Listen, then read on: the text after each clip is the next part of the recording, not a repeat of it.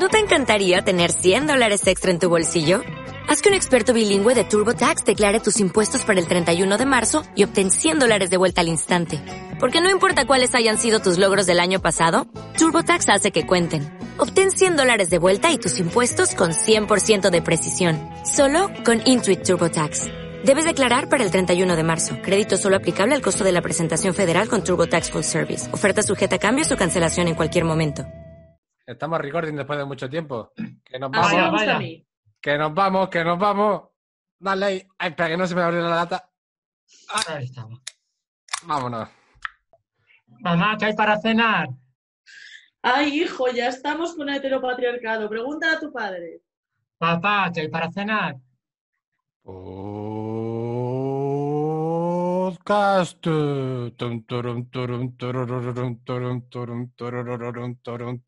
Turururum. Ya no me acordaba de cómo se hacía Bueno, después de bueno. tanto tiempo sin Ya, grabar. ¿eh? ¿Qué tal Ya estáis, estamos de chicos? vuelta, por fin. Con ganas, con ganas. Estoy hasta nervioso y Con todo, muchas ¿eh? Ya se me ha olvidado. Y yo, Había cogido un poco este de pauta. tiempo- Dime. En este tiempo post-confinamiento hemos conocido, ya le hemos podido poner cara a algunos de nuestros fans más. Es verdad. Yo ¿Cómo era Sofía? No, yo conocía a Sofía. Sofía es súper fan, la tenemos a que tope. nombrar. sí. Sofía, te saludamos fan. desde aquí. Te mandamos un beso. Nos parece maravilloso. Y Alshon, que ahora mismo no se note porque se ha puesto, que no, no lo veis, pero tiene de fondo de pantalla la bandera del orgullo, porque estamos en el mes del orgullo. Está en una habitación un- nueva. Está en una habitación sí, nueva sí, y sí. eso también influye. Estamos en una época de Nueva cambios. ubicación, un poquito ¿De más qué? cerca de dentro de la M30. Puedo, tampoco quiero desvelar mi dirección por si los fans o algo. Pues nos vas a aparecer ahí, se te agolpa. estamos, te agolpa. te estás modernizando poco a poco. Acabarás en Malasaña. Desde Alcobendas hasta. Malasaña. Tiene nombre de película. Posiblemente, no lo sabemos. Eso en el siguiente capítulo. Aún no está confirmado, pero sí, se rumorea, se rumorea. ¿Y de qué color es tu habitación? Perdón, perdón, Perdón. Bueno, ya, ahora mismo lo vemos en arcoiris, no sabemos en colores. Describe tu habitación, Ancho, para que la gente se dé una... Es un concepto nórdico. Es totalmente blanco, puro y. poco Ikea. más. Sí, Blanco vamos a dejarlo en Ikea. Blanco Ikea. Tenemos que comentarles a nuestros oyentes eh, pues que nos ha pasado una cosa y es que hace un par de semanas, ¿no? La semana pasada, Ay, sí, bueno, sí. pues intentamos grabar todos juntos, pero hubo problemas técnicos y al final pues hemos tenido que recurrir al método de siempre. El método online. Que tanto no ha funcionado, Eso la verdad, porque no hemos parado de, subir programa tras No programa. podíamos parar de crear. Así es. que, que podéis hacer donaciones si queréis para que compremos medios y podamos grabar Sí. en persona algún día. Ese es el objetivo de este Una mesa de programa. mezclas.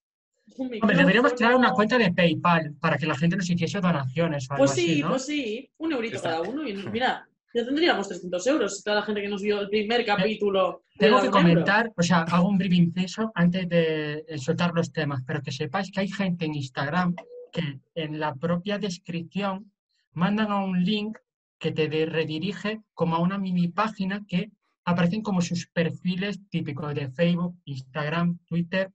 LinkedIn, PayPal y una lista de corte inglés, por si quieres Pues la de- algo. Y hace la breve selección. Yo me quedo. Hombre, lo del corte inglés, igual en la parte esta de electrodomésticos, igual hasta nos viene bien.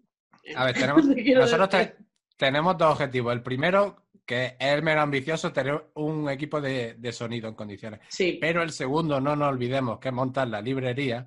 Podemos hacerlo a través de ese método y poner una lista, todos libros, todos libros, para que la gente vaya comprando libros. eso es. y así mira, cuando montemos bien. la librería no tenemos que recurrir a distribuidores. Eso es. Entonces me, me encanta porque tendríamos nuestra librería hecha de libros de otras librerías. En plan, esto vino del Alberti, lo otro vino de la Central. Y sería la librería de la gente. Da- da- podemos dar un poco Claro. como de, de libre elección a la gente para que elija los libros y vamos a tener ahí los libros oficiales es. de, de podcast para cenar que podéis comprar en un futuro. Y el eslogan Eh. sería tu librería y cada vez de la de más gente. Muy bien. así. Se os ha olvidado un objetivo que tenemos también bastante claro en este programa, es que Marta Sanz venga algún día a hablar con nosotros. También os digo. Ese es el tercer objetivo que tenemos. Que está cerca, ¿eh? plantear, ¿eh? Está cerquita, Está cerquita. Yo que está cerca. Te queremos. Bueno, Marti, ¿qué, Bueno, ¿qué dice Orojondo? ¿Qué dice Ah. Orojondo? Orojondo? Bueno, dos nacimientos que se produjeron hace mucho tiempo, la verdad, los dos. El primero, Rafaela Carrá. Rafaela. Carrá cumple años hoy, día 18. Bueno, explota, explota, me expló. Bueno, es que yo no Yo puedo parar de pensar Yo en siempre, esas un momento, un momento. Y ese meneo de Rafael- cabeza. Rafaela Carrá era italiana. Sí, porque ver si el pasado porque ha muerto, ¿no? Mm, No, no, bueno, no, eh, lo que pasa es que hace mucho que no se la ve. En eh, Ah, vale, noche vale, fiesta. no que se sabe nada de ella.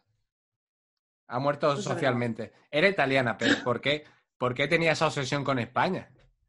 Esta Es muy legión de venidor. gente tipo Eros Ramazzotti, Laura Pausini, Sí, que sí, se les sí. dio por venir. Nick, ¿por qué? No sé. Será la Hombre, es un buen proximidad mercado, entre... ¿eh? Hay que, hay que capitalizar. Además, Rafael Acarrá se enfocaba en la parte mediterránea, ¿sabes? Sí, No. era lo que era Benidorm, vamos. Sí, sí. El concepto, pues es un poquito palmerita, chamusquina de estar quemado cinco horas al sol, piscina, sí. cloro, espido, ¿sabes? El bañado peste tal, Ay, es cadenita de oro, no sé. Ese Arbella, meneo de cabeza que tiene Rafaela, que hace así con el cuello y parece que se va a dislocar ahí, pero aguanta siempre. Yo me sabía la canción en italiano de para far... la de Para hacer bien el amor que al sur. Pero era para Ah, amore que Sí. venir. Pero me, me Ah, estoy inventando el italiano, pero me la sabía en su día. ¿eh? Gran Y icono. bueno, ¿eh? otro cumpleaños, otro cumpleaños de que es menos conocida, pero es más patrio. Ese cumpleaños de Susana Estrada, que es eh, típica actriz, vedette, eh, artista de variedades de los 70 o 60. Bueno, de la serie esta. No sé bueno, lo que yo, eran aquellas películas. Las películas estas en las que salía Bárbara Rey, ¿me entendéis? que Ese no. estilo. El desnudo, vamos, el destape. destape. ¿Cómo se llama, perdón? Vamos. El destape. Es Susana Estrada. Sí, sí, de hecho ella salía en Pepito Piscinas. Es que estaba viendo yo su filmografía antes de hablar hoy. Y Pepito Piscinas parece que, como, o sea, como película, ya, bueno, Icónica. icónica, icónica. Ah, ya sé, ya sé. Ya escuchamos un momento. Tengo aquí una historia muy buena que la vi, por cierto, en un libro de Marta Sanz, Daniel Astor y la Caja Negra. Aprovechamos Por favor, publicidad de Marta Marta Sanz, que contaba la historia de. Ay, que se me ha ido el nombre. Un momento. Dame. Fernando un- Esteso. No, no, no. Susana Estrada hizo un acto público con el que fue alcalde socialista de Madrid, que, que era conocido. ¿Cómo era? Que no me, es, que, es que lo tengo en la punta de la lengua. Es que nosotros no habíamos nacido, pero era alcalde socialista de Madrid que, que se, se le salió una- un pecho, o se sacó ella un pecho en público. A ver, un segundo, que lo voy a buscar, porque si se nos va de época. A ver. Sí, no, no, es que pues eh, eh, Tú era cuéntalo, que como- yo voy a buscar el nombre del señor. eh, era un icono, yo estoy hablando aquí un poco vago, pero era un icono del, del destape ese, ese suceso. Era un acto público en el que estaba la, la Susana esta, que Tierno me. Galván, Tier- Sí, Tierno Tierno Galván, Galván, con Tierno, vale. con Tierno Galván de, de alcalde de lo Madrid. conocemos por el planetario, la verdad. Sí. Pues di- di- dicen que, que después de Manuela, o sea, junto a Manuela ha sido uno el mejor y más, más liberal. Mejor. Y bueno, pues bien, eso, que bien. estaba en un acto público y, y la tía se sacó un pecho y, y es que no me acuerdo qué comentario hizo el tierno Galván, pero como se va usted a resfriar o algo de eso, pero así muy cachondo, ¿no? Y quedó eso como un icono de, del destape en, en España. Pero no me acordaba del nombre de la, de la, de la mujer. Lo he visto cuando he visto Pues la foto ella en. Google. Maravilloso. Es lo único que nos trae Orojondo y por Orojondo no, no tiene así ningún acto más. Eh, Yo ya lo he comentado antes, pero lo tengo que repetir. Eh, esta semana ha hecho años que salió a la luz el disco de Lunae. Y, y en ese disco iba el gran single que es La fiesta no, no puede parar, el ritmo nos hará perder la cabeza, que se llama Hipnotizadas, esa canción. O sea, ¿en qué momento? Ah, ¿Sabías sí. que se llamaba así? Porque yo no lo sabía. No. No, ah, no, yo tampoco. Yo creo que es a nivel marketingiano, ¿sabes? Porque la fiesta Sí. no, no puede parar, era demasiado largo y no cabría en el nombre del track, No, no puede parar. ¿sabes? sí, Entonces, pero sí, el buen anuncio de Pringles, hay que mencionarlo. Sí. O sea, Y ellas tres ahí. Yo es que solo me acuerdo de Elena Gadel, las otras les pongo cara, pero no, no me acuerdo cómo se llamaban. Creo que una fue la que se cayó de aquella plataforma. En OT. ¿Cuál? estoy fuerísimo, ni ¿Recordáis? idea, ni Yo idea. estoy, joder, no sé, bueno, no Marta, recuerdo tiene, su nombre. ti- tiene una de mierda en la cabeza que, que- que me encanta. Mucha, mucha. A ver, mucha, mucha. es cultura El saber costumbrista no Sí, sí, caliente. ocupa sí, sí. lugar. El No, no, saber no, desde luego. Así que hasta ahí mi aportación de Orojondo. Podemos ya empezar con los temas serios. Bueno, te- te- menos serios. tenemos otra, otra cosa de actualidad que no, no lo trae Orojondo, pero sí nos lo trae Ancho, ¿no? Eh, ¿Qué? Me he perdido. Eh, estoy fuera de guion ahora mismo. Ah, vamos a Lo ver, que Ancho, llevas te- tiene una bandera detrás. ¡Ay, Que coño! a veces le tapa la oreja. Es que A veces le tapa una oreja. no entiende todavía Ancho los códigos de la radio. No, no, la verdad es que no. Que el tema del Día del Orgullo, ¿no? Que estamos en el mes del orgullo y El estamos aquí reivindicando el respeto, el amor es el amor de cualquier forma. Y ya con este tema, pues quería hablaros del tema de polémico de la semana pasada con respecto a un comunicado que sacó el PSOE con respecto a que no sé cómo definirlo porque hay muchos conceptos que también desconozco y tampoco quiero meter la pata, entonces voy a ir poquito a poco. Bueno, voy a hacer preguntitas y así entre todos lo vamos... Aquí Pero que ha dicho PSOE que yo estoy fuera, ¿eh? Que Claro, yo estoy claro, fuera, de verdad. ponlo en. Ponnos un poco en contexto, por favor. Vale, el PSOE eh, publicó un comunicado con respecto a... que no sé cómo definirlo para no meter la pata. Hazlo, ya está, Es hay que meter la a- pata. No, coño, pero me refiero que es un tema muy delicado por temas de Ya, ignorancia, que no quiero tampoco tal. Pero bueno, ha avisado. con- o sea, si en resumidas cuentas, el comunicado no considera, o sea, hoy en día ser transexual, vamos a dejarlo así, o ser mujer, se supone que si eres transexual, lo que determinan tus genitales no deberías coincidir y no pasa nada. Es decir, yo me puedo sentir mujer teniendo pene. Sí. ¿Qué pasa? Que dentro de una rama del PSOE, en ese comunicado, pues hizo pública unos textos que se pueden interpretar que dicen lo contrario, de tal forma que pues ningunea los derechos que actualmente están exigiendo Vale. la gente transexual. Entonces, claro, dentro del feminismo, pues hay dos corrientes, una que es- dice realmente que son las TERFs, que es como las feministas con Sí, bueno, El grupo al que Izquierda Unida ha hecho hace poco, de su Ah, es verdad. el grupo verdad feminista. Y la sí, señora esa con toda feminista. su... Bueno, es que esa señora feminista era una radical sinvergüenza. transexcluyente. Eso es, feminista radical transexcluyente. Porque ellas consideran que tienes que nacer mujer. Es decir, yo aunque Sí, decida hormonarme, ser- operarme y tal, sigo siendo hombre. Pero, y, y- y los trans no forman parte de una minoría que también excluye en del cuan- feminismo, ese grupo lo excluye del feminismo. Es que es terrible. Es muy terrible. ¿eh? Entonces, al día de hoy, Uy, ¿creéis que el tema, porque claro, yo no sé exactamente qué es sentirse trans, qué es sentir que tu cuerpo no coincide con lo que sientes y esas cosas, pero teniendo claros ejemplos, porque esto no es nada nuevo, ya viene de hacia- casos y casos hacia atrás, ¿no os sorprende que sea el día de hoy día de debate, que no haya un feminismo más, haya interseccionalidad, intenta Sí. abarcarlo todo, ¿sabes? Porque una pureza, porque ellas consideran que son hombres disfrazados de mujeres, ¿sabes? Que ya sí. no están tan oprimidas, pero es que a su vez creo que la gente trans es a nivel de empleo, es lo que esperanza de vida, una de las más bajas Sí, sí. de todos los extractos sociales. Entonces, es un poco incoherente, ¿no? De, sí, me oprime el heteropatriarcado, pero tú no. Te oprime el feminismo ahora mismo, es que es muy fuerte. O sea, que haya una parte del feminismo que te O está sea, es complicado, porque son conceptos que aún Sí. se pisan entre ellos. Sí, pero aboguemos por algo más transversal, es decir, obviamente, independientemente de que tú no consideres que eso es una mujer 100%, da igual, ya no me voy a meter ahí, coño, pero abrázalo igual, intégralo. La Es eso, misma. No, Es un poco, mm, también creo que esto se le ha criticado en alguna ocasión a Femen, también, porque han tenido, bueno, pues como que ellos creen que se puede hacer un feminismo igual aquí que en los países árabes, cuando es obvio que no. Entonces, mm, hay que un poco, joder, adaptarse, yo creo, a la situación de cada uno y a las minorías en cada país y en cada eh, grupo social o como quieras llamarlo, desde luego. Es que yo ya no sé, a mí esto de excluir Me ya, mal, mal. Me, me- me he acordado de un comentario que, que le, le hicieron una entrevista en Página 2 a Elizabeth Duval, eh, escritora trans, que, que ha escrito Reina, y le preguntaban si se había sentido oprimida eh, o reprimida a la hora de escribir simplemente por el hecho de ser trans. Y ella lo que decía es que no sentía esa opresión simplemente porque el aspecto femenino que tiene eh, es muy femenino. Le ayuda, sí. Tú no notas que, que- que es Mm. trans y entonces no ha tenido esa, esa Es muy opresión. triste, es muy triste. Eh, que eso pase.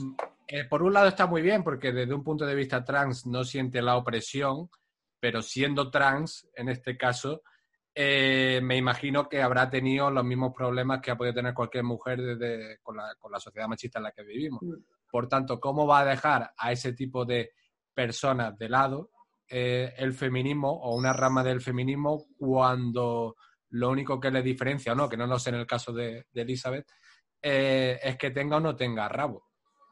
Es decir, Ah, pero me refiero, tiene una apariencia está- fe- El problema que que el es que, tienen, que tienen una apariencia femenina o, o que han nacido hombre y que has tenido yo ciertos creo- privilegios que...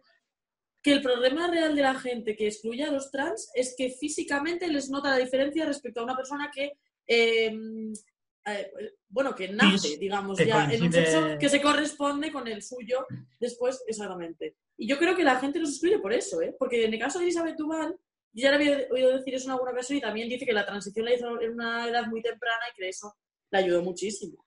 Que es que es muy triste que eso sea... O sea, es que al final es aspecto físico el que los está La excluyendo. es Creo que yo, ¿eh? Me da la sensación. no puede haber un- un- un- una mujer trans eh, que tenga un poco de, de vello facial, porque todavía no se la quita. No, no tiene Eso sentido. es, que Claro, tenga- pero el eso o es. problema, que ten- o que tenga la problema voz también ronca. Ahí está el tema, yo creo. Porque en ese caso, ¿sabes? Esas opiniones que estamos vertiendo de, ah, no, porque tiene un poco de barba, porque no se ha afeitado y tal, Ahí está. la propia comunidad Transfobia trans... pura. Es que Claro, Claro, no, pero me claro. refiero que dentro de la propia comunidad trans hay transexuales que, Claro. Pues por ejemplo, eh, no se operan o no se quieren hormonar, ya hay decisión suya, pero se siente trans, es decir, no quieren Claro. tampoco representar Claro. ese concepto de decir, ah, es que como esa mujer depilada, ¿sabes? No sé cómo Sí, sí. explicarte, o sea, sí, sí, dentro de la Sí, propia sí. comunidad tiene su propia transfobia y a su vez los de fuera y a su vez los otros que están por encima. Sí. Es Es como es muy el. fuerte. Sigue, sigue, Marta. Ahora, ahora. No, que dentro de una comunidad que ya está unida por ser excluida de la mayoría, incluso haya ya subgrupos. Es que me parece tan fuerte. O sea, es como, no has aprendido nada de lo que te ha pasado. Cabrón. es como, Es que te lo juro, me enerva. como en el caso del feminismo. Yo para eso soy muy crítico, la verdad. La gente no. Yo, yo creo que la gente no es tanto. El hecho de que una mujer no pueda defender a otra mujer que no está tan oprimida desde un punto de vista de clase. Es decir, una mujer que sea neoliberal no se le puede incluir dentro de la opresión del machismo. Claro que está oprimida por el machismo en un, en un mayor o, o menor grado. Desde un punto de vista laboral igual no, pero igual va por la calle y siente la misma eh, opresión por parte de- Sí. del hombre. Entonces, ¿qué hace? Que, Sí, que a esas mujeres niveles. a, a esas mujeres no la incluye dentro del feminismo, dices que no, que son mujeres privilegiadas por su condición económica, social. Hombre, no, habrá, habrá medida y medida, habrá grado y grado. Yo voy a aprovechar ahora que hemos dicho que ya íbamos a meter en esta, creo recordar que ya íbamos a meter las recomendaciones aquí, Sí, las sí. culturales, Bien. ¿no? Pues voy a hacer ya mi recomendación porque viene ahora a colación de este tema Venga. y la voy a hacer ya, la voy a dejar aquí. A ver, he visto una serie que me parece que es brillante, que es Mrs. América de HBO y hace referencia, pues precisamente a, bueno, primero que hay personajes que ya llaman la atención de por sí, el personaje que interpreta Elizabeth Banks es un personaje republicano y feminista y en ningún momento parece que choque una cosa con la otra en, ese- en esa serie. Y luego hay un personaje que es el de Kate Blanchett, que es súper conservadora y sin darse ella misma Blanchett. cuenta, está luchando contra el machismo de su marido. Ella lucha contra las feministas, pero en realidad lo que está haciendo es apoyarlas con lo que hace. No, bueno, me parece una serie maravillosa que cuenta em, cómo se van defendiendo, bueno, cómo se, se ha defendido la ley de, de igualdad de, de género en, en Estados Unidos desde los años mm, finales de los 70 hasta el año pasado que se aprobó en el último estado que daba por aprobar esa ley de, de igualdad que es tristísimo y hayan tardado tanto, pero bueno, que está muy bien esa serie y la recomiendo a mil porque me ha encantado. de. Súper entretenida. Muy bien. ¿Merece la pena hacer chat HBO por la serie? Yo es que no tengo HBO. Yo voy a decir una cosa y se lo voy a agradecer desde aquí a Candela y a Manoli Pomar, que es la que me cede su cuenta de HBO. Vaya, vaya, vaya. ¡Viva Manoli! Y- ¡Viva! Viva Manoli. Sí, porque HBO es verdad que tiene, a mí me gusta mucho también Euforia y, y, bueno, esas cosas. Pero bueno, que, que está muy bien esta serie, de verdad, merece mucho la pena. ¿eh? Seguramente también la tengas pirata por ahí adelante.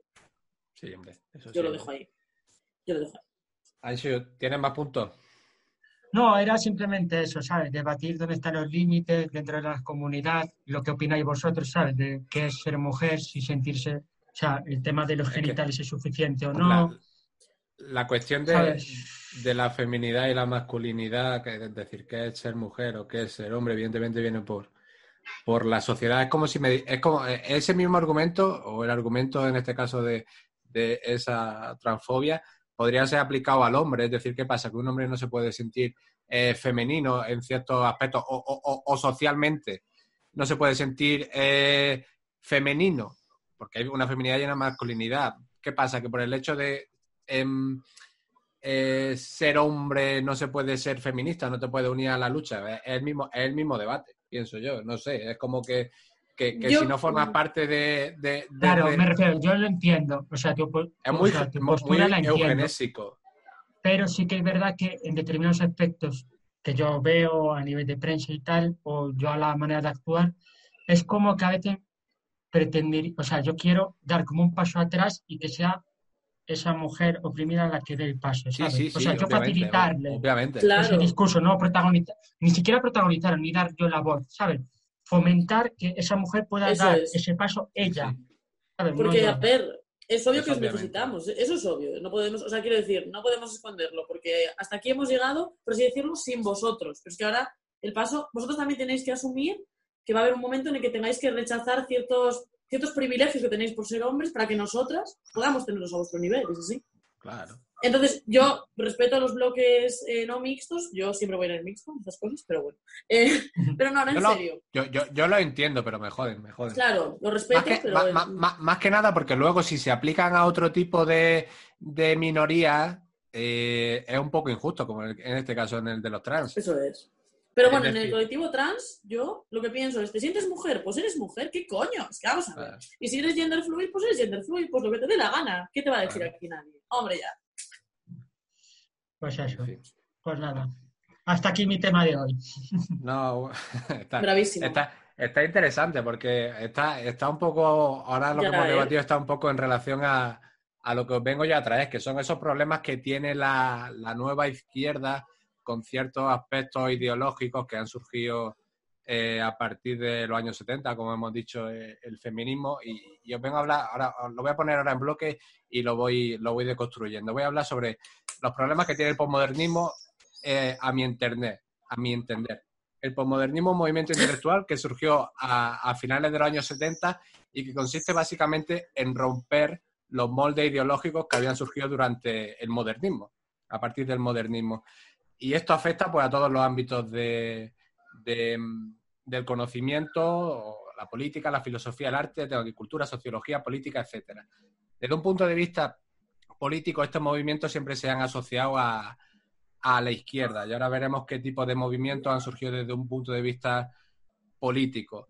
Lo que se critica del posmodernismo hoy en día es que haya dejado de lado eh, los principios básicos que se asentaban en el comunismo, basados en la lucha eh, de- del proletariado frente al, frente al patrón. Y, y a partir de ahí pues surgen nuevos movimientos como son el, el feminismo, el, el ecologismo, eh, incluso hoy en día tenemos el nacionalismo de izquierdas, cosa que, que no había aparecido hasta, hasta el momento y al final, pues bueno, yo, yo pienso que, que, que el posmodernismo pues, tiene un, un gran problema de raíz y es que quizá ocupa mucho discurso que yo, yo soy posmoderno, es decir, yo acepto el ecologismo, acepto el feminismo, evidentemente que, que lo considero necesario, pero, pero se deja de, de, de lado, pienso yo, y cada vez más el problema de base de la izquierda y es la lucha del proletariado frente a- al invasor, frente a- al patrón.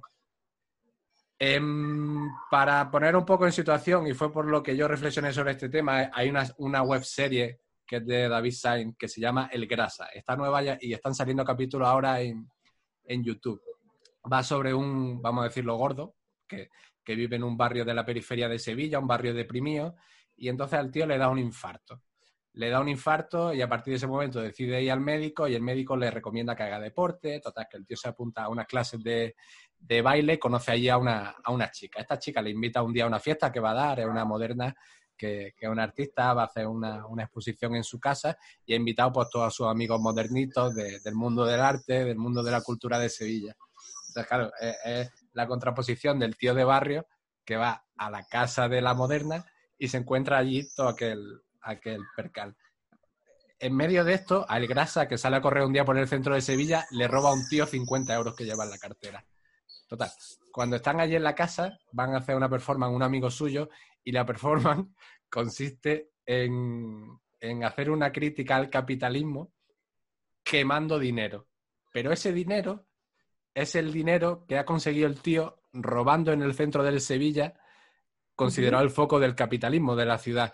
Pero en ese momento, los 50 euros que robó a, a El Grasa son los que estaban en la hoguera para prenderse. Entonces el Grasa está viendo cómo se están prendiendo los 50 euros que él tenía para hacer una crítica al capitalismo. Entonces, claro, el Grasa se echa la mano a la cabeza como diciendo, coño, tal, que me, que me van a quemar los 50 euros. ¿Es necesario hacer una crítica al capitalismo quemando dinero cuando es el bien más preciado del proletario? Es decir, ¿hace falta crítica a- a- al capitalismo simplemente eh, porque, eh, porque eres un moderno y tienes dinero de sobra, va a quemarlo cuando hay gente que necesita ese puto dinero para vivir? Siempre puedes utilizar billetes del Monopoly, ¿eh? Yo también. Claro, claro. Esa ver, idea. Eh, es una no creo que sea ficción. necesario.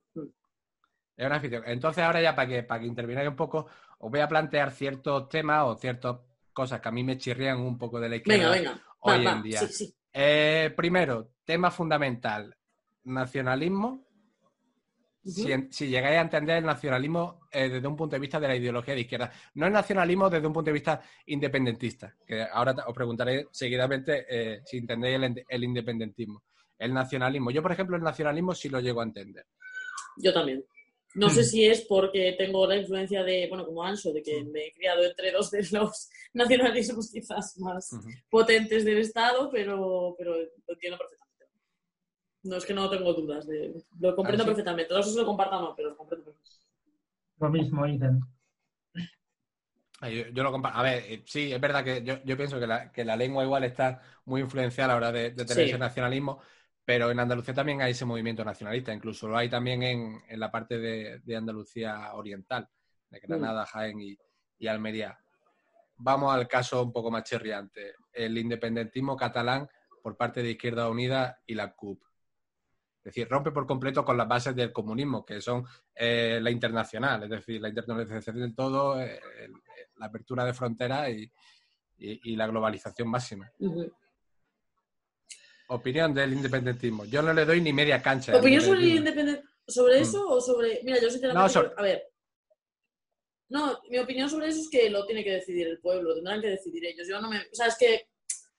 Yo entiendo, entiendo lo que quieres decir y sé perfectamente que no Sí. tiene una. Yo que sé, que no tiene una base sólida el independentismo, en general. En general. Pero, eh, yo qué sé, si es que la mayoría se quiere ir, pues es que ahí estamos en una democracia, nos joderemos. Yo también a veces pienso, qué democracia de mierda en la que yo estoy tres días pensando a quién voy a votar y luego una persona a la que el PP le compra el voto me tira la pelota y está ahí, ¿no? Claro. Pero mm, me tengo que joder, ¿qué le voy a hacer? Te quiero decir, no sé. Yo ahí sí que creo que, pues, el pueblo tendrá que decidir y ya está. Y Yo no, a- no lo, no lo y- comparto, no comparto y- la idea. y- de- y- y no desde un punto de vista de la votación, pero desde un punto de vista ideológico. ¿Qué te parece? Ideológicamente. Si tú, o sea, ¿tú crees que lo, lo llegaría a, a compartir ese sentimiento? A compartir te refieres a... A ver, yo creo que se les va a ir de Madrid en el momento en el que se independicen, si eso ocurre, va, va a haber una catombe ahí que van a flipar. Van a flipar, pero, o sea... Te quiero decir, si ellos quieren más autodeterminación, pues se les podría dar como se le ha dado el caso de Euskadi y tranquilamente. Quiero decirte, bueno, pues ahí está, tan a gusto, ¿sabes? Pero es que ellos, no sé, lo suyo va más allá. Yo tampoco lo puedo entender porque no soy de allí ni entiendo este... No sé, no sé si el segador pues me haría a mí llorar, la verdad. Pero que igual sí, no sé, es que me parece complicado sin ser de allí, la verdad. A ver, sí que es verdad que creo que muchos de esos partidos beben del concepto de política visceral, ¿no? De vamos a luchar contra España, porque España nos roba, España no sé qué. ¿sabes? Claro, Es como un discurso distinto, pero si se lo hubiesen dado, ya estaba. O sea, me refiero a veces a, para poder solucionar un problema y dárselo para que se dé de frente con su propio tal. España hace lo mismo, en plan, yo no voy a ceder. Ah, que no cedo. Ah, nosotros somos los pobrecitos, tal. Entonces, todo, ambas partes les beneficia. Me refiero, no sé en qué sentido ni, ni tal, pero yo ya te digo, si realmente ha triunfado tanto es porque cuando niegas algo, más ansias de poder de conseguirlo. A ver, yo creo que ellos, precisamente, Barcelona tanto se las da de ciudad cosmopolita, no deja de ser una contradicción, que por otro lado estén deseando ahí separarse de todo lo que puedan, ¿no? Bueno, Es al- que- al, fin- al final Barcelona es el, me- el foco más pequeñito que hay. eh, Sí, sí. a- Pero bueno, yo qué sé, es que luego también están los que quieren que el Valdarán se separe. O sea, como empecemos así, pues es que a lo mejor se separa Viano de Bolo, te quiero decir. Claro, eso es. ¿Sabes? ¿Hasta qué ¿Cuándo va a parar eso? Si se- no sé. Yo creo que si todos fuéramos mucho más respetuosos y los estados en general fueran mucho más respetuosos, no habría estos movimientos separatistas. Sobre todo porque yo entiendo que ellos se quieren ir porque España es facha. Ahora mismo no del todo, ¿no? Porque tenemos un gobierno a quien tenemos que tener. Pero, eh, ¿sabes? No sé, yo entiendo que esa idea no. tan de odio que tienen sea un poco también por las políticas que llevan a cabo los gobiernos previos de derechas, ¿no? Yo lo, yo lo entiendo, pero no lo comparto. Es decir, a mí me jode que no haya una oposición más dura desde el punto de vista de la izquierda, porque al final eso, yo qué sé, me refiero, si, si eres comunista y tienes tanto que presumen Izquierda Unida de comunista, no todo, evidentemente, tal. Ya, Mm, ¿Por, por, por qué, ¿Pero qué si eres, por qué si eres comunista no te opones a ese discurso desde un punto de vista más fuerte? No es solo, vale, sí, estoy, el discurso, el discurso, por ejemplo, de Podemos es, estoy en, co- estoy en contra del independentismo, no quiero que te independices. pero que decidan, claro. pero- pero es que que- yo creo que es esa la idea. Sí, sí, no, yo, yo estoy de acuerdo con eso, pero quiero que haya un discurso, un enfrentamiento mucho más duro, ¿sabes? De, oposición. Es como que no me mojo porque somos coleguitas, igual. No, bueno, vamos a. Os planteo el siguiente tema. El siguiente tema es el, ecologismo, que también ha surgido y está ahora en, en boga.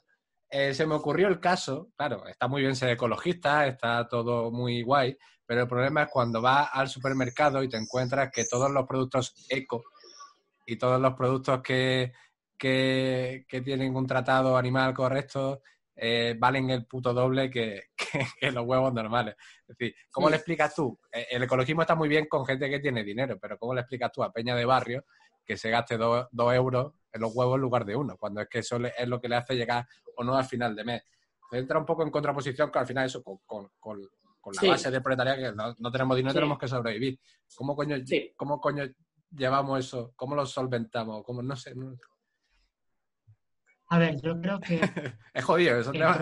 no, digo problema, ¿eh? es que no me gusta pensar que el, o sea, el proletariado siempre se suele asociar como esa clase obrera, clase mm, baja, vamos a dejarlo así, que por circunstancias de la vida siempre suelen coger trabajos que llegan muy cansados a casa y que no tienen ni tiempo ni ganas de estar preocupándose ni por el estado del mundo, ni por las orcas en la Antártida, ni por glaciares culpa de ellos, es que el propio sistema capitalista les está domesticando para que no piensen.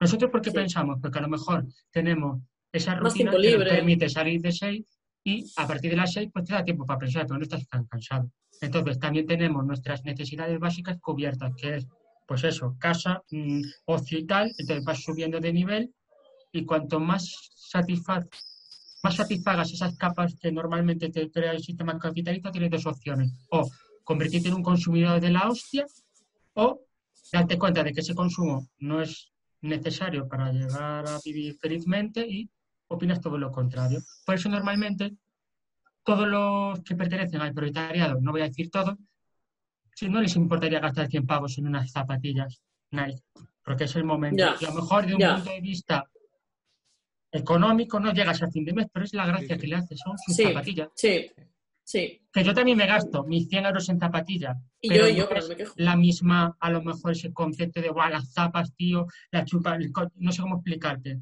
Ser más consciente de lo que se está comprando, pero no hay tiempo ni ganas y no les interesa a los grandes que la gente piensa. Fíjate que yo creo que hasta ahí ha beneficiado un poquito el personaje de Greta Thunberg. mira que yo no soy muy fan, ¿eh? pero porque estábamos hartos ya de ver a Natalie Portman, a Leonardo DiCaprio, a Gwyneth Paltrow y esta gente ahí que si salvando los osos en no sé dónde, pues había una niña Barden y mira, mira, Barden, es que, a ver, a ver, no me digas. Barden, que, bueno, no sé. estaba pensando que habían regalado a la paz un montón de material médico. Bueno, muy bien, ¿eh? pero para que lo digas. A tope, a tope. Sí, sí. Em, pero bueno, mira, Greta Thunberg, pues es una niña que, bueno, no te digo yo que sea de clase baja porque no tiene pinta de serlo, pero desde luego, mira, es una persona de a pie sin fama ha llegado hasta ahí. Bueno, pues yo qué sé, un poco la representa también, ¿no? Sí, la representa. Yo estoy, con, yo estoy con el discurso ese de, la alienación capitalista. Total. No, quiere que pensemos, esos hijos de puta. y además que normalmente siempre suelen, o sea, yo lo recuerdo, a lo mejor en años pasados, cuando era adolescente y tal, ese concepto de decir, guau, la zapa, la zapa, ¿sabes? Porque todo se enfoca a consumo efímero, ¿sabes? Sí. El último modelito. Pero Tú puedes ir ahí y aún hay más, pero es que a lo mejor puedes seguir gastando 100 euros en unos pantalones en comercio justo, por ejemplo. O sea, ya no es el dinero que te gastes, sino la conciencia que te conlleva comprar eso, ¿sabes? Con la finalidad de... Y no hay tiempo. Yo creo que, es eso. Que quieres llevar la Nike y no las Maripuri. Y no unas vejas. y también tengo que reconocer que, por norma general, ese tipo de consumo o sea, ignorando todos estos tipos de problemas a nivel de ecologismo, feminismo y vida en general, creo que pueden llegar a ser un poquito más felices en la ignorancia, a no dar sí. tanto la cabeza. Sí, sí, sí, desde luego, ¿eh? desde luego. Hablando, seguridad. hablando de capitalismo, ya por último, en dos minutos y medio lo vamos a despachar esto. ¿Cómo el feminismo se ha capitalizado eh, en torno a la literatura, el cine, el arte? Bueno, bueno, bueno. ha hecho eh, eh, no, no, no, hay librería en la que no te encuentres una estantería que solamente sea de, feminismo, que a mí me parece muy bien. Que a mí, me, parece genial, aunque pero se ha capitalizado por completo. Sí, sí. Mira, si se capitaliza esto, pues tan a gusto, porque a lo mejor va a una niña en la que en su casa son unos fachas de la leche, misóginos encima, llega y encuentra un libro que leerse de Luna Miguel y dice, ah, mira, me puedo mm. yo eh, hacer un dedo, ¿no? Y entonces Me- claro, pues, se puedo se empodera, se empodera y, y mira, pues me encanta, aunque sea por, por, Ya, por el pues- capitalismo. Pues sí, sí, es. pues yo, yo, yo eso lo. Algo bueno tiene. El capitalismo tiene cosas buenas, que llega al final a la masa y cosas que son más Sí, residuales, sí. que en un momento se hacen comerciales o pop o Mm, llegan a, es verdad. a la gente. ¿Que vende? Pues sí. Que todo lo que leemos últimamente es de mujeres, pues sí. Y ojalá todo ese dinero llegase a ellas directamente y no se parase ninguna editorial de por medio. Una buena causa del capitalismo. Luego hay otra mala y es que hacen películas de mierda con superhéroes, Bueno, bueno. que son mujeres Bueno. y tal. Ya. Es la excusa para sacar más películas. Qué puta mierda. Pero- A ver, yo voy a decir que el corte de pelo de Brie Larson en estas, en las, en las últimas de los Vengadores me parece terrible. O sea, no lo creo. O sea, porque para hacer parecer fea a Brie Larson, terita. Dale, visto. Ya, pobre. No sé. En fin, va- va- vamos a hacer un corte para publicidad. eh, os dejamos sonando la siguiente canción.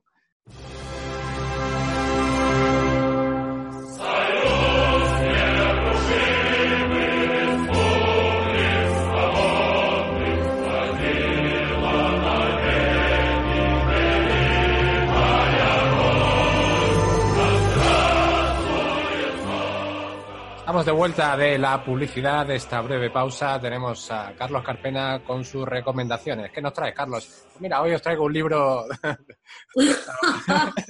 No cambia ni la voz. todo es que era No un buen cambiado- chiste, no cambiado que lo ya, ya, es que, es que me ha hecho gracia. A mí mismo. Os traigo un libro de Renata Vigano. Se llama Agnes va a morir y lo edita Errata Natural. Cuenta la historia, es una autoficción de la escritora que se basa en Agnes, que fue una conocida que tuvo ella. Y la historia viene a partir de 1943, cuando los italianos, cuando los nazis ocupan Italia y empiezan a la, resistencia partisana. Agnes es una campesina a la cual su, a su marido se lo llevan los nazis y se acaba enterando que, lo acaban fusilando. Entonces ella simplemente por despecho, cuando no tenía una, no- un arraigo político, eh, entra en la resistencia partisana y se dedica pues a cuidar de, de las brigadas partisanas, le hace la comida, le, un poco como hace de, de ama de, casa de esa brigada.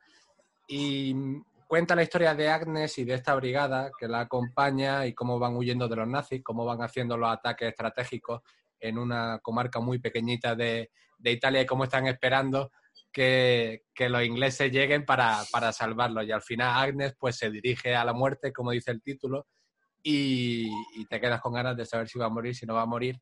Y al final es la historia, pues eso, de, de una mujer cualquiera en la Italia de, de la invasión nazi, luchando por sobrevivir y un poco aportando su granito de arena frente, a, frente al nazismo. Bueno, bueno. Gracias por desvelarme el final. Ya no, No, me es lo voy a leer. Spoiler. Lo dice, lo dice el título, si es que lo dice el título. Ponle un pi, ponle un pi, así por encima. Agnes va a morir, Agnes va a morir. Bueno, a ver, yo hoy la verdad es que no tenía mucho tema, pero es que ayer, ayer conocí a- al ser eh, más joven de mi círculo social, actualmente que tiene hoy, hace seis días de vida. Y se llama Mm. Mencía, es la hija de mi amiga Elena. Y entonces, eh, a ver, me dijo Elena que es una de nuestras fans, porque no tenemos muchos, pero Elena es una de ellas. Y Que Elena, a conozco a Elena. Sí, la conoces. Es una chica que trabajó conmigo en el Centro Nacional de Medicina Tropical y estuvo un día con Laura, que también la conoces, Ah, en el, en Calandria. en el Calandria, sí, sí, sí. Vale. Pues Pues ha sido Un madre. saludo, Elena. Aquí las políticas de privacidad nos las pasamos por el foro. Ah, pero- bueno. No, es que Elena me dijo, por favor, Es quiero que nombres a Mencía en el podcast. No he dicho Ah, apellidos, no he dicho apellidos. Me Ah, dijo, vale, quiero que nombres a Mencía en el podcast porque los primeros días de su vida nos escuchó en el podcast. Entonces, Sí, hombre. Oh, Claro, claro, te lo juro. Ella es súper fan nuestra, ¿eh? Os lo digo. Bueno, el caso que... Entonces yo, eh, o sea, me parece... Bueno, ya conocer a una persona tan pequeña para mí ha sido bueno, un shock, ¿no? Porque hacía mucho tiempo que no veía a alguien tan pequeño tan cercano. Y entonces eh, me dijo, tal, y digo, ¿qué voy a preguntar a este respecto? Bueno, chicos, vosotros, a ver, una pregunta. ¿Queréis ser padres? Eso, eso es mi pregunta de hoy. Porque yo ayer iba pensando... No, no, esto es una pregunta que algo Es- real, ¿eh? A ver. Yo tuve una No reflexión. No, no, no, yo es que tuve una reflexión en torno a eso con, con nuestro amigo Surso Super Borracho. Ah, bueno, fue cuando hicieron. Hicimos una. Cuando hicimos la comida, hicimos una comida de amigos, yo tuve una reflexión ya estando borracho sobre esto. Entonces yo me cabré conmigo mismo. Porque yo no quiero ser padre. ¿Vale? No quiero ser padre, no me lo planteo hoy en día y no es algo que me atraiga la paternidad. Pero, pues claro, es que lo primero, que no por condiciones económicas no me lo puedo permitir. entre otras cosas porque estoy soltero. Sí, bueno, ahora Eh, no es el momento y no, para nadie. y- y- sabemos. y no entra. y- Carlos y- busca, busca me estoy Pero Ángel vendiendo. busca Me, esposa. me estoy vendiendo. Y pues claro, y- pero tampoco me proyecto con 30 años diciendo, venga, voy a madurar y, y creo que Ya. mi punto de vista va a cambiar. Es como que no me veo, es como que creo que va a joder mi vida por completo. Es decir, ¿Por qué? No. bueno, no, eh, vamos a ver, no creo que lo joda. Si lo tengo, no lo va a joder. Pero es como que no va a arruinar ya. mi vida, pero, pero toda mi vida cambiaría drásticamente y no quiero que cambie. Ni, creo que mi vida con 30 y pico años tendría motivos por los que cambiase, pero tampoco soy un, un díscolo que va por ahí de aquí para allá, me meto droga y, y vivo la vida loca. Pero cuando el otro día estábamos borrachos y estábamos hablando de la, de la paternidad y la maternidad, me dieron ganas de tener un hijo o hija. Vaya, Y, y el claro que- alcohol Sí, sí, sí. confunde. sí, sí. Te lo juro, porque, claro, es como que esto es un poco egoísta también, ¿no? Porque es como que, que, te- que yo sentía la necesidad, no la necesidad, pero me proyectaba sobre la figura de un hijo y decir, coño, tiene Sí, que estar muy sí. guay tener una figura Sí, a la que no adoctrine, evidentemente estamos en contra de la, de la adoctrinación, pero que sí le puedas enseñar tú, pues, bueno, tu- tu- tus cositas, que le pueda guiar un poco en la vida y que, y que le pueda al final pues transmitir un poco de tu sabiduría, tu gusto, tu, tu estilo de vida y que él se quede con lo que, con lo que quiera. Y esa idea me gustó mucho. Esa idea me gustó mucho. Yo, por ejemplo, cuando con mi sobrina o tal, o niños más pequeños, cuando veo eso me, me gusta mucho. Cuando veo una es relación que puedes muy sana enseñarles entre- algo. Sí. Y, y veo, veo muy sanas las relaciones padre-hijo en las que sí ahí se firma entre, entre uno y, Mm. y otro. Y eso sí me dio envidia, pero no me lo planteé porque se me hace muy... O sea, no, es que no, no, no me entra. Pero sin embargo, estando borracho tengo ahí otro yo que, que reflexiona de otra manera más sentimental y dirá, bueno, igual en el futuro... Fíjate, otra gente se pone caliente cuando bebe. Carlos, pues piensa en esposo. Sí, sí, yo... Hay gente que llora, hay gente que se pone Eso es. Lo de llorar también se nos da bastante a nosotros. Sí, sí. No vamos a mentir que en este Hay grupo gente que duerme. También, Tenemos la, también, tenemos, también. tenemos la mona sentimental nosotros. Tenemos todo. Luego Ancho, ya- ¿tú qué opinas? Perdón, perdón, Pues Carlos, la verdad es que no lo sé. Es decir, es algo que nunca me he llegado a plantear porque creo que no sé hasta qué punto sería capaz. Es decir, me parece una responsabilidad tan grande que me abruma. Pero vamos, que nunca lo he descartado, pero no es un objetivo a cumplir en la vida. No lo sé. No tengo Yo estoy como tú, eh, la verdad. Es decir, sí que envidio, yo que sé, he sido tío recientemente, eh, tengo que decirlo. Un Entonces, claro, no sé si- saludito. Ah, nunca mejor dicho. Y no sé exactamente, a lo mejor cuando le conozca, que por temas de confinamiento no conozco a mi sobri, pues sí que podré vivir en primera mano con mi hermana, pues lo que es, ¿sabes? Tener un hijo y tal. Pero a lo mejor también puedo darme cuenta que con ser tío basta, ¿sabéis? Ser el tío rodeado, sí. Ya. guay, eh, El tío que de fin de los semana. regalitos. Eso Eso eso es es, tal. bueno. No, pero en serio, nunca me lo he planteado y creo que requiere un esfuerzo que sacrificas tu tiempo y después te tiene que dar cosas maravillosas, pero que Sí. no, no es el momento, ¿sabes? Que después viene, pues viene, pero no... Yo pienso un poco como Ah, tu. Ancho. O sea, ahora mismo no, lo- no me lo planteo, pero pienso, seguramente en cinco años me apetezca. Bueno, eso y yo tenemos como una especie de pacto que hicimos no hace tanto. De que, es que ya no recuerdo porque la apunté en el móvil y era algo así como que cinco te va a años que inseminar, lo ¿no? dijimos. Una cosa Porque nos así, sí, sí, casábamos vamos, en cinco años, ¿sabes? Pero es que, pero es que eso a lo mejor hace dos años igual, te quiero decir que Sí, igual sí, hay que sí. estar ya atentos porque va a venirse, ¿sabes? Sigue, Que si ninguno de los dos tenía pareja, que si ninguno tenía pareja, no había ningún tipo de relación por ahí que pudiera tal, pues Ancho y yo íbamos a tener hijos. Es que esto es fuerte, ¿eh? Yo esto Ya me va. apunté en. No, lo más gracioso es que tiene, la, tiene captura y todo, que tiene La ahí tenía, la pero prueba. cambié de móvil, a ver si lo he perdido. Tengo que buscarlo en el, en el ordenador, a ver, porque para saber la fecha, pero es que igual hace dos años que dijimos esto, Ancho, es que esto es Sí, un sí, día sí, sí, cercano. Claro. Totalmente. Eh, a mí lo que me da pánico, la verdad, es, el es educar a un hijo. Se me parece tan complejo, de verdad, ¿eh? Os lo digo en serio, ¿eh? Eso es el mayor Sí, hay gente que es gilipollas y ha podido hacerlo, ya. Hay mucha Sí. gente gilipollas y han salido hijos bien, ya lo sé, lo sé. ¿No? Pero bueno. Que yo luego, yo luego pienso, pues mira, Espinosa de los Monteros y Rocío Monasterio tienen cuatro hijos. Alguno Y, y los que vienen de camino, los que vienen de camino. y los que, los que Dios mande, ¿no? Pero yo que sé, a mí me da pánico eso. No lo sé. Yo, yo- yo tengo una pregunta para vosotros en relación a los niños. ¿Qué relación tenéis vosotros con los niños pequeños? Es decir, niños a partir de, de 3 años a 7. Cuando, sí, cuando ya empiezan Yo a caigo bien, ¿eh? Yo caigo bien. Pero porque Yo- si quieren jugar al fútbol, juego con ellos. Si quieren hacer no sé qué, pues juego con ellos. Eso es verdad que también. Sí. Por norma general les caigo bien, pero no impongo respeto a ninguno. O sea, hacen Yo conmigo poco, lo que yo quieran. En cambio, mi Igual. hermana Yo solo levantar un dedo y ya le hacían caso. Yo podía estar insistiendo y pasaban de mi cara. Sí. literal. Sí. ¿Y tú, Carlos, te hacen caso? Yo, a mí me hacen caso y soy muy guay a la vez. Es decir, que si Uh, yo... Míralo. Sí, sí, sí. Y no- Baja y no- modesto, que sube Carlos. no, es verdad, yo me llevo, no, no sé por qué, pero siempre me llevo muy bien con los niños. Como, yo me pongo siempre a su nivel. Es decir, yo no hago de Yo adulto. también, yo yo cuando me pongo, yo cuando me pongo con ellos me pongo a tope. Es decir, si ellos me pegan, yo les pego al mismo nivel. Sí, sí. Y no, Es esto clave, no es, ver, esto no es maltrato infantil, le pego a su nivel. Pero que para que vean que esto Ah, no es el coño de la Bernarda, ¿sabes? Hay que imponer un poco de respeto. es como si yo volviese a mis 3, 5 años y, y fuese el tío más respetado. ¿No? Yo me intento hacer, me intento respetar dentro de ese canon de 3, 5 años, adoptando esa actitud. Bueno. De 3, 5 años, ya fuera de ahí ya Es no. que son cuando, es que son cuando más me gustan a mí, Sí, los niños, porque, son porque más graciosos. menos, o sea, hasta que no se levantan, hasta Menos que no son- se tienen sentados, ya imposible. menos ya es no un, ser, es un ser vivo que es un inútil. Totalmente Bueno, pero yo, por ejemplo, ayer vi a Mencía y pensé, ay, mira, la cogí así y mira, Sí. ay, ¿no? Ay, Y ol- ay. olía a nenuco, olía a nenuco. Es que, qué bien huelen los niños. Pero- es que es pero es fuerte que- esto, ¿eh? Me- Mencía se nota, Mencía se nota que es fan de podcast para cenar. Hombre, por supuesto. me encanta, me encanta.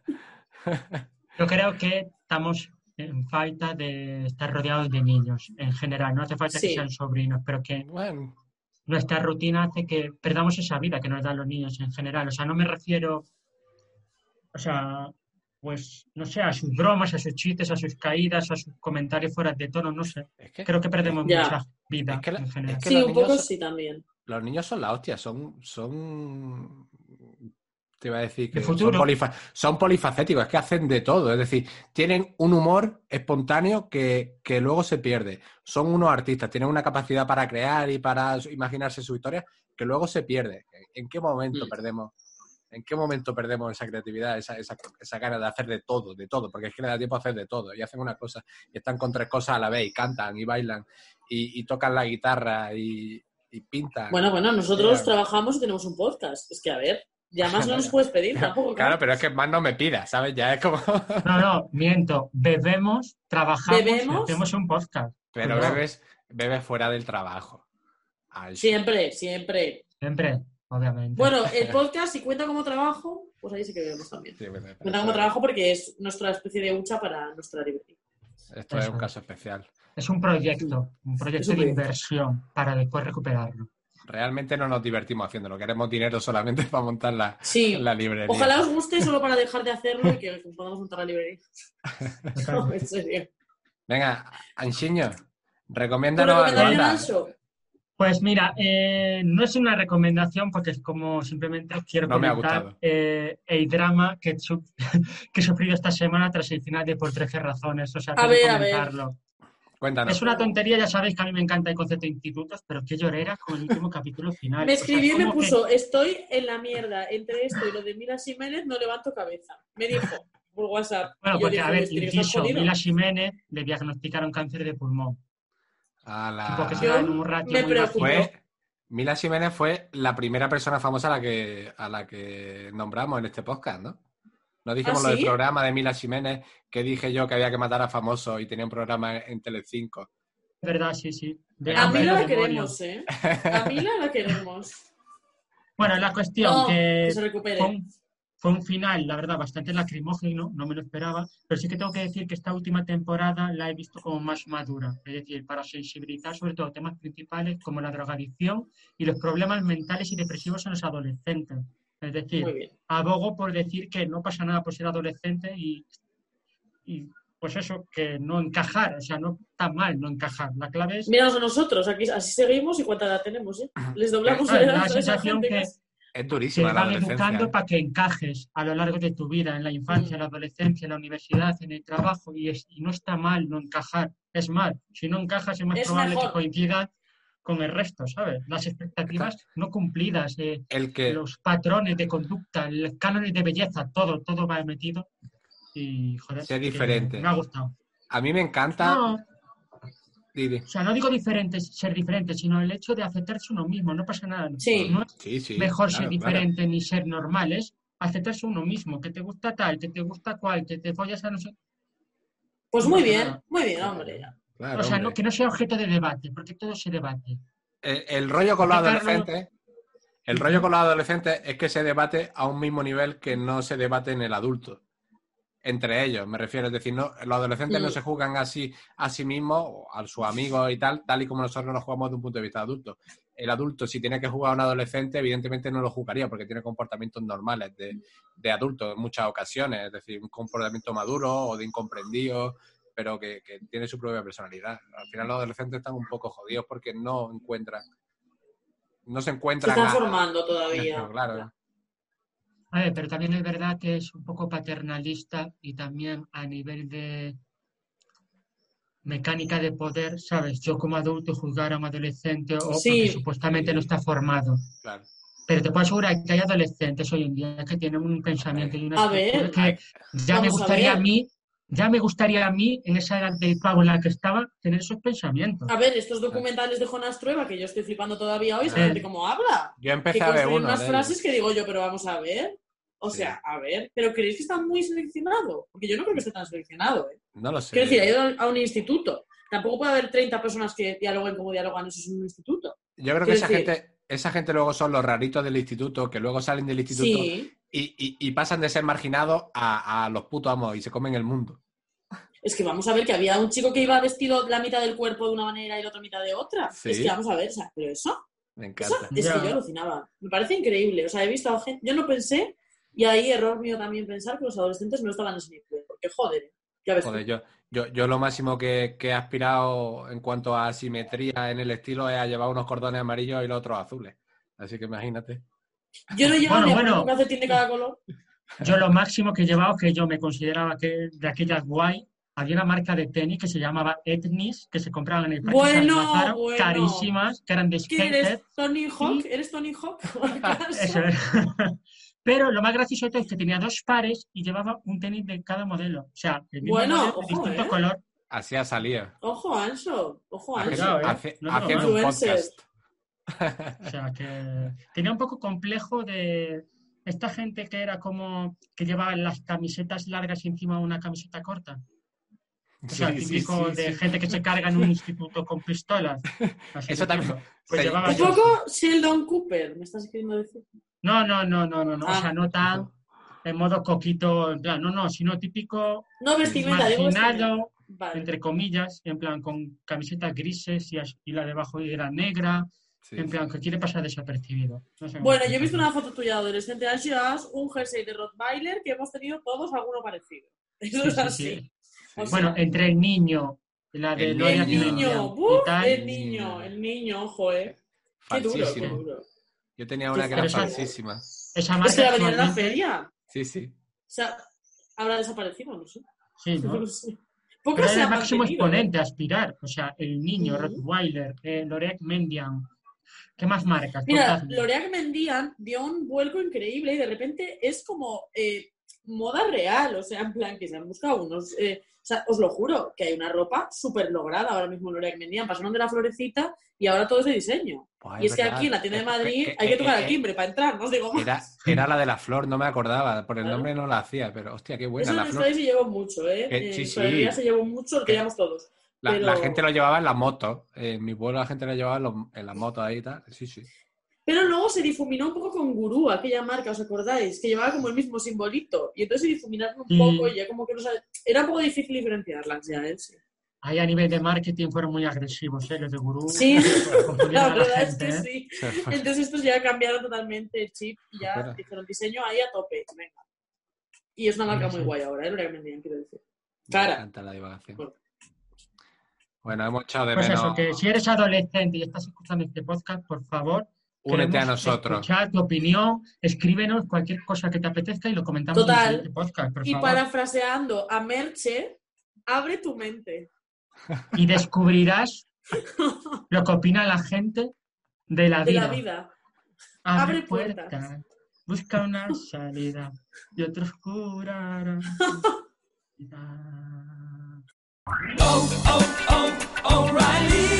¿Necesitas ayuda? En O'Reilly Auto Parts te ayudamos. ¿Necesitas algún consejo? Te aconsejamos. Nuestros profesionales en autopartes están siempre disponibles para ayudarte a encontrar lo que necesites. Excelente servicio al cliente es solo una de las ventajas que ofrece O'Reilly Auto Parts. Los profesionales en autopartes. oh, oh, O'Reilly.